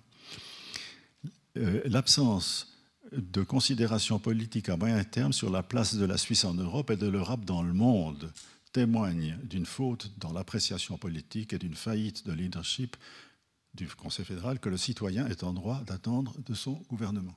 alors, moi, je partage absolument ce point de vue. Je regrette profondément que la classe politique, je ne parle pas des individus, hein, mais dans l'effet général de la classe politique en Suisse actuellement, l'idée est que quand on fait de la politique, on fait aussi de l'histoire. Euh, et que ça, c'est totalement absent. Et, parfois, je me demande de, pourquoi c'est à ce point. Et parfois, je me dis, mais euh, comme parfois je prends un peu de recul pour regarder l'histoire, je me dis, mais est-ce que c'est pas parce que la Suisse a échappé aux deux guerres mondiales? Elle ne connaît pas le tragique de l'histoire. Elle ne connaît pas les dangers que les mauvaises politiques peuvent amener. Euh, et euh, cela renforce ma conviction d'Européen. Moi, je me sens européen, privé de mes droits de citoyen européen par des votes locaux, ici. Euh, mais c'est ainsi que je me conçois. Peut-être juste une remarque à, ce propos. La, stratégie Suisse-Chine, euh, moi je trouve qu'elle est plutôt bien faite, dans ce sens qu'elle résume bien les relations bilatérales, les intérêts des autres, et qu'il y a quand même une évolution notable sur la capacité de prendre en compte la nature politique euh, du pouvoir chinois, ce qui n'était pas forcément le cas jusqu'à présent. Et je trouve quand même que ça, c'est tout à fait significatif et c'est un progrès de, mon point de vue. Alors, je, vous remercie de, nuancer. Euh, quant, à l'accord cadre, euh, c'était intéressant d'entendre Ignacio Cassis il y a quelques jours à la radio, où on lui demandait y a-t-il un plan B? Euh, ben, On reste aux, accords bilatéraux. Et puis il disait ensuite euh, euh, et puis il faut établir un dialogue politique. et puis le journaliste l'a relancé mais pourquoi on n'a pas de dialogue politique? Puis il dit non, on ne soit pas entre ministres suisses et européens. Et il faut, il faut qu'on soit beaucoup plus régulier dans les rencontres. Par exemple, comme on le fait avec la Chine, a-t-il dit. Et là, j'ai trouvé ça assez révélateur, en fait. Euh, c'est que euh, compare la relation Suisse-Chine avec Suisse-Europe. Donc Ignacio Cassis n'a pas mis les pieds euh, depuis qu'il est ministre des Affaires étrangères à Bruxelles, alors qu'il est déjà allé à plusieurs reprises à Pékin et qu'il doit y retourner prochainement. Euh, prend la, jauge des relations Suisse-Chine comme étant celle qui pourrait être à l'avenir, celle avec l'Europe, ce qui est évidemment absurde, euh, mais c'est assez révélateur de la manière de, percevoir euh, l'Europe et, la Chine en l'occurrence. Alors, je suis reconnaissant d'avoir à côté de moi quelqu'un qui répond de façon plus compétente à votre question.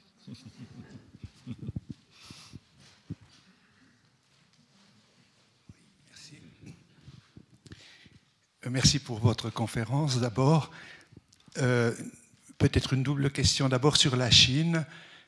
Pour être bref, comment vous voyez l'avenir? Est-ce qu'on peut attendre à terme de 20, 30 ou 40 ans un Gorbatchev chinois qui, passant du libéralisme qu'ils ont adopté, passerait aussi au libéralisme politique. On fait souvent le lien, et c'est précisément ce qui fait un peu l'attraction de la Chine pour euh, le reste du monde, parfois, de ceux qui aiment les régimes autoritaires, à condition qu'ils soient efficaces. Ça, c'est ma première question sur la Chine, et puis je ne peux pas éviter une question sur l'Europe, étant donné que vous vous êtes forgé, comme sinologue, une vision de l'Europe particulière. Et on avait récemment au Club 44 une conférence euh, de M. Reinhardt sur euh, l'histoire euh, de l'Europe sans aborder l'Europe telle qu'elle est maintenant en train de se construire, l'Union européenne.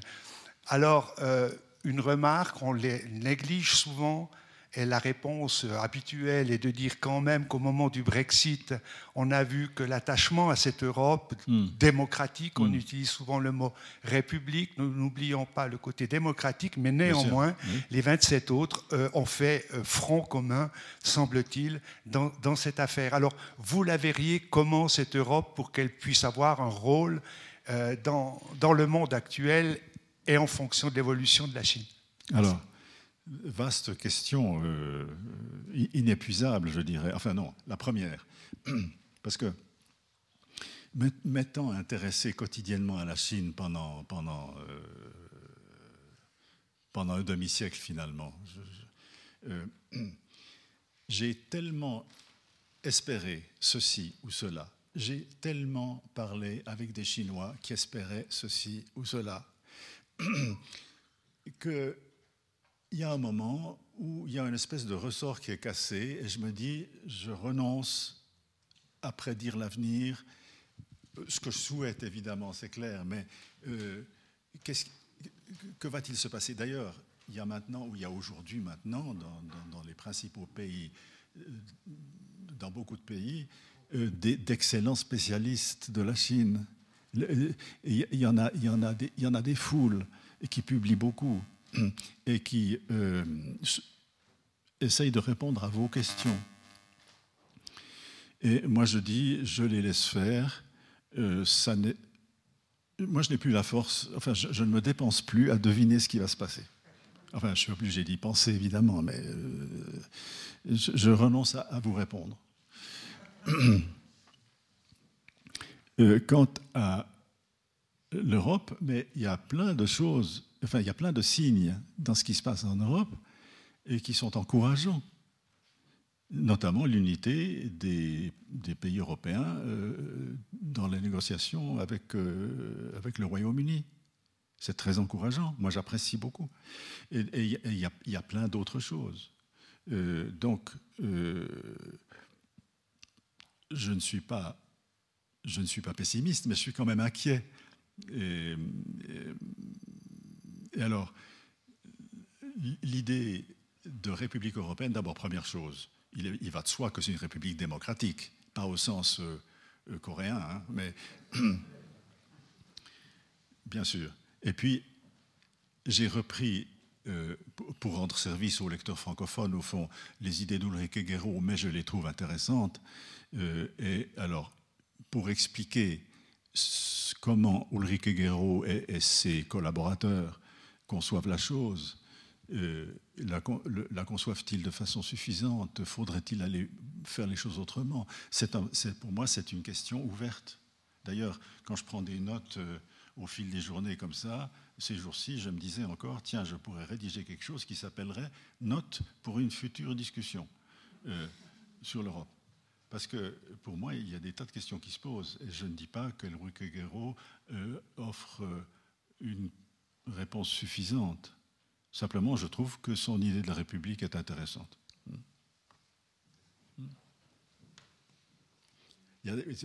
j'ajoute, si vous permettez, j'ajoute une petite chose. C'est que dans, l'idée d'Enrique Guerrero, il s'agit de, de, se, de, se, débarrasser des États-nations tels qu'ils sont maintenant et euh, d'aller comment dire, d'agir dans deux sens, c'est-à-dire de placer au-dessus une république et au-dessous des régions. Et euh, c'est intéressant, mais c'est très problématique. Et moi-même, j'ai beaucoup de questions là-dessus. bon.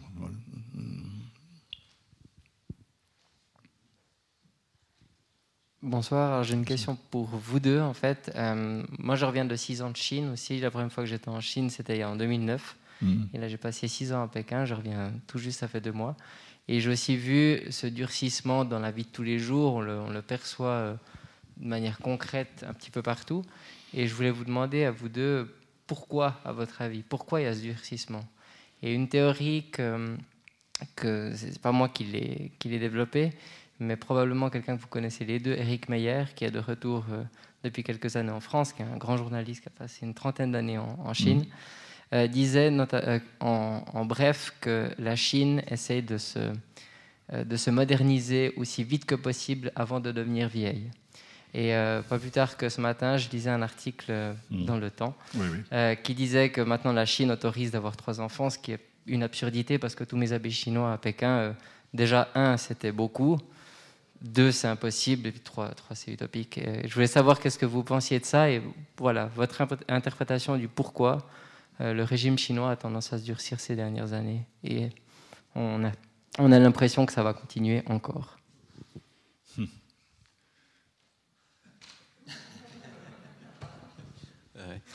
Je vais tenter une réponse. Évidemment, il y aurait de multiples facteurs. Moi, je pense d'abord qu'il y a une, logique de préservation du pouvoir des élites qui sont cooptées par le Parti communiste, qui a pour, pour, le coup très bien manœuvré. Hein. On est dans cette approche stratégique, comme l'expliquait Jean-François Billetter, et je pense est bien parvenu à, à assurer euh, d'une part une transition économique tout en maintenant son pouvoir, ce qui semblait juste impensable il y a 20 ans en arrière. Vous parliez de Gorbatchev tout à l'heure. Gorbatchev, c'est l'épouvantail absolu en Chine. D'une part pour le Parti communiste, parce qu'évidemment ça signifie la fin du Parti communiste d'Union soviétique, mais aussi pour la population, ou du moins le discours est passé, parce que la fin de, l'URSS, c'était l'éclatement de l'Empire. Mm. Et dans le nationalisme ambiant, euh, effectivement, Gorbatchev, ça fait rêver personne euh, euh, en Chine aujourd'hui. pourquoi le durcissement? Je pense qu'il y a une évolution sociétale, économique, de nouvelles élites, et comment le parti maintient le contrôle sur ces nouvelles élites et empêche l'éclatement du pays avec de nouvelles revendications qui sont liés à, la propriété, à l'enrichissement, à des droits qui sont afférents à, cela et qui pourraient amener une, euh, une contestation euh, petit à petit euh, du pouvoir central. Et la tension, je pense, monte ou est perçue et, est réelle et il y a une nécessité là pour le pouvoir, je pense, de, oui, de reprendre le contrôle de manière plus dure, plus stricte, par la peur de perte euh, de ce contrôle.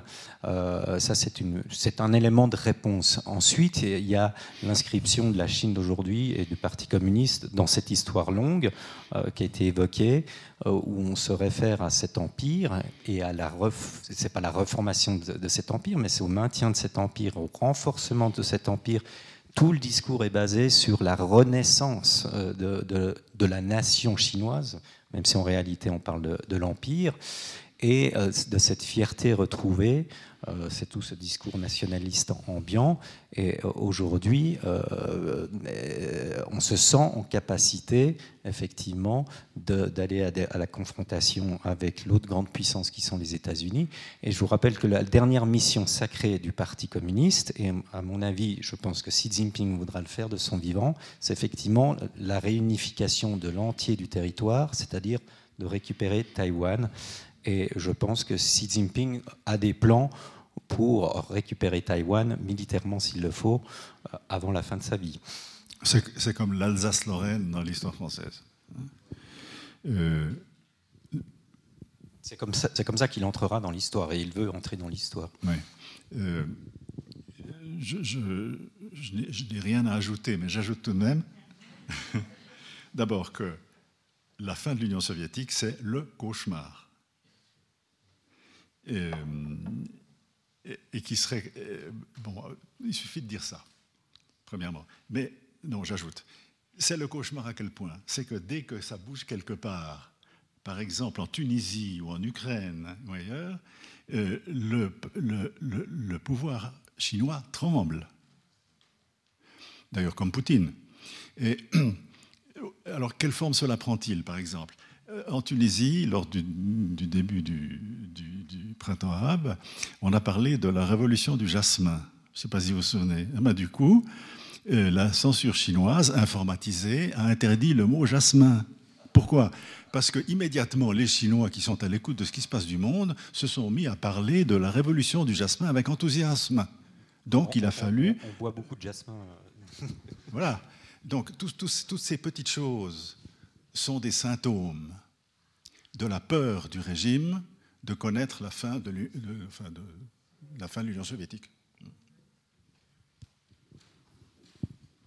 j'ajoute une petite chose, c'est que l'accès au pouvoir, l'accession au pouvoir, pardon, de, Xi Jinping en 2011, 12, 12 s'est faite dans des conditions extraordinaires, parce qu'il avait pour principal rival un certain Bosilai, et ce Bosilai dont la femme a empoisonné un, conseiller anglais, enfin vous vous souvenez, et puis, le chef de la police de, de Chongqing qui, a, qui, qui s'est réfugié, qui était dans le secret et qui s'est réfugié au, consulat américain. Tout ça, c'était la rivalité entre Posila et Xi Jinping, et c'est Xi Jinping finalement qui est arrivé à, à remporter la mise. Mais il l'a remporté dans des conditions de telle violence shakespearienne, je dirais. Shakespeare n'a jamais inventé quelque chose de pareil. Et donc, euh, Xi Jinping lui-même, là j'attends euh, le journaliste qui sera plus précis que moi, il y, a la violence interne au, cœur, au sommet du parti. Tout ça, je ne dis pas que le destin de la Chine dépend de cela, mais tout ça fait partie de cette, euh, de cette tragédie. Non? Merci. J'aimerais poser deux questions. La première, est-ce que je peux vous entendre dans ce diptyque Europe-Chine sur les notions d'individualité et de collectif? Et la deuxième question est un peu plus euh, journalistique. Est-ce qu'on connaît l'attitude majoritaire de la diaspora chinoise, notamment aux États-Unis, en Afrique ou éventuellement en Europe?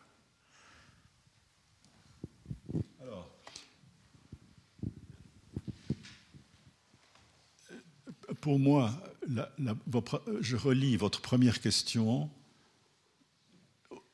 au thème qui m'intéresse, moi, de l'autonomie du sujet. Euh, la notion de sujet et d'autonomie du sujet, pour moi, elle est plus prégnante que individu. Et puis j'ajouterais aussi une notion qui, moi, à laquelle je suis extrêmement attaché, c'est la personne. Et pour moi, le mot personne a un contenu beaucoup plus précieux que le individu. Et alors,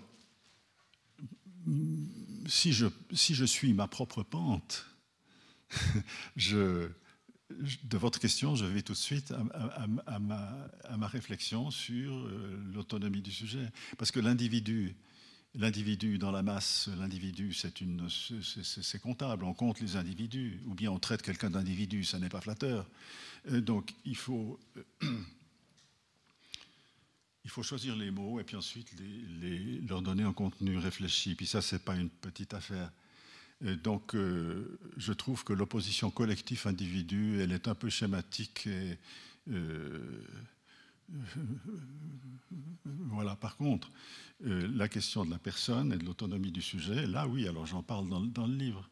Euh, euh, moi, je pense que ce que je dis, c'est que l'autonomie du sujet, ça vaut pour la liberté aussi.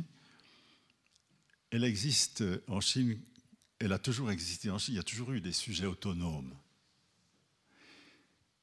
Mais il n'y avait pas l'idée. On ne faisait pas l'éloge, il n'y avait pas cette idée ou cette notion, ce concept. Et donc, les, individus autonomes, lorsqu'ils étaient perçus comme euh, un peu, autonomes, ils étaient considérés comme des individus de forte personnalité, de, des individus d'exception, parfois des sages ou des saints, euh, euh, ou bien des personnages inquiétants. Mais ces phénomènes n'étaient pas subsumé sous la notion de personne autonome. Et ça, euh, ça, je le dis dans le livre à propos de, la liberté. Mais là, la, question se pose de la même façon. C'est-à-dire qu'il y a la chose et il y a la notion. Il peut y avoir la chose sans la notion. Et je pense que chez nous, dans la tradition européenne, il y a une conjonction de la chose et de la notion, ce qui change ce qui change beaucoup de choses. Sur la deuxième question, euh, peut-être si je peux ajouter, simplement sur les Chinois d'outre-mer ou les, ah Chinois installés à l'étranger, ce, ce, qui est tout à fait intéressant, c'est qu'il y a euh, le retour d'une politique qui s'appelle du, Front Uni ah et qui s'applique à ces populations chinoises établies à l'étranger, parfois depuis plusieurs générations, et qui se sont rarement senti, comment dire, attachés à la mère patrie en termes de nation, de nationalisme, mais qui étaient beaucoup plus ancrés dans leur région ou leur clan ou leur famille d'origine. Effectivement, on pouvait se retrouver au Vietnam ou dans d'autres régions mm. avec des Chinois, des communautés chinoises qui ne nous parlaient pas tellement de la Chine, mais plutôt du, du Fujian, du Guangdong, du, enfin, ou même plutôt de leur village. Et ça, il y avait, euh, euh, comment dire, un, système linéaire euh, qui parfois courait sur plusieurs siècles. Et ce qui est nouveau, enfin, me semble-t-il, peut-être que c'était déjà le cas il y a 50 ans, 60, 60 ans, mais ça avait apparemment disparu. En tout cas, moi, je ne l'entendais pas auparavant.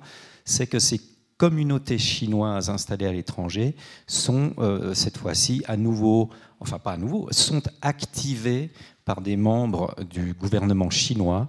Euh, on voit ça très bien, par exemple, en, Nouvelle-Zélande, où ça a provoqué euh, passablement de problèmes, en Australie, mais on, commence à le voir ici aussi en Suisse.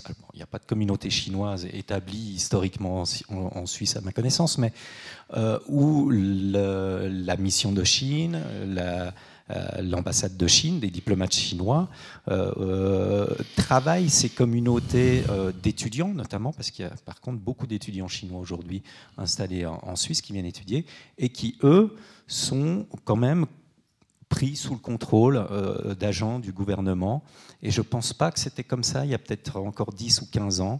Et ça vaut pour, euh, pour diverses communautés aussi euh, dans le milieu économique.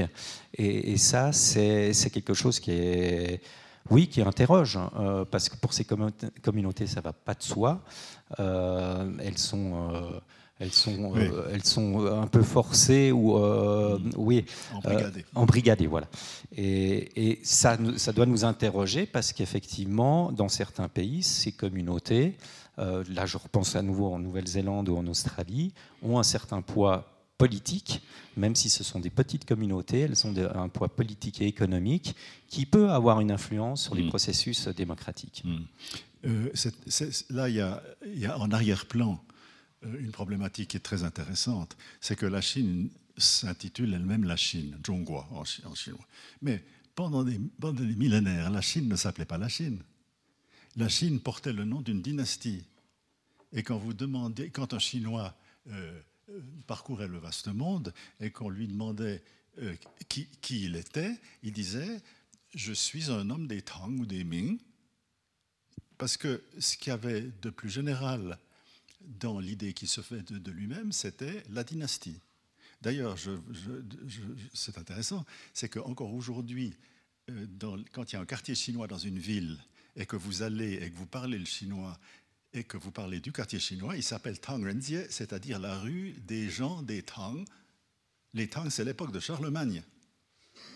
Eh bien, ces gens-là, encore aujourd'hui, quand ils parlent eux-mêmes de leur quartier chinois, ça s'appelle encore la rue de l'homme des Tang, c'est extraordinaire. Et la, diaspora chinoise faisait partie pendant des siècles de la sphère inférieure dont je parlais tout à l'heure. C'est-à-dire que les membres de cette diaspora ne se définissaient pas du tout comme chinois sphère supérieure, mais comme originaires de tel endroit en Chine, avec, euh, avec tel culte en général. Et puis d'ailleurs, le feu le, feu avec lequel on allume l'encens était un feu transmis de génération en génération comme la flamme olympique, depuis le village d'origine jusqu'au fin fond de l'Indonésie. Donc, il faut se rendre compte que l'identité chinoise, pour parler comme aujourd'hui, c'est-à-dire la façon dont les Chinois se comprenaient eux-mêmes, ce n'est pas du tout le monde actuel. Alors maintenant, ça devient nationaliste. Maintenant, ça change. J'ai été euh, l'heureux époux d'une épouse chinoise. Et euh, elle a grandi à Pékin, mais ses ancêtres venaient de Mandchourie et encore plus lointainement du Shandong. Et puis elle avait un peu le physique du Shandong. Et eh ben, quand, elle quand elle achetait dans la rue à Hong Kong un sac à main, le vendeur qui était du Shandong devinait qu'elle était du Shandong. Il dit Mais tu es du Shandong, toi, alors je te fais un prix. Ça remonte à 4 ou 5, 6 générations. Voilà. Merci. Je dois conclure malheureusement. Quel dommage d'avoir attendu 40 ans, M. Bilter, pour vous recevoir à nouveau. Merci à Hélène Hertz, membre de notre bureau exécutif, d'avoir permis de rendre cela possible. Merci à vous, Monsieur Bilter, aussi. C'était précieux de bénéficier de votre regard complémentaire ce soir. Merci encore pour votre présence. C'est une joie de voir la salle de plus en plus pleine. Merci à la technique, Joël, Estelle. Et je vous rappelle notre stand de livres avec plein de livres aussi courts que passionnants. Vraiment, ils sont là à votre disposition. Je vous souhaite une belle fin de soirée. Merci pour votre attention.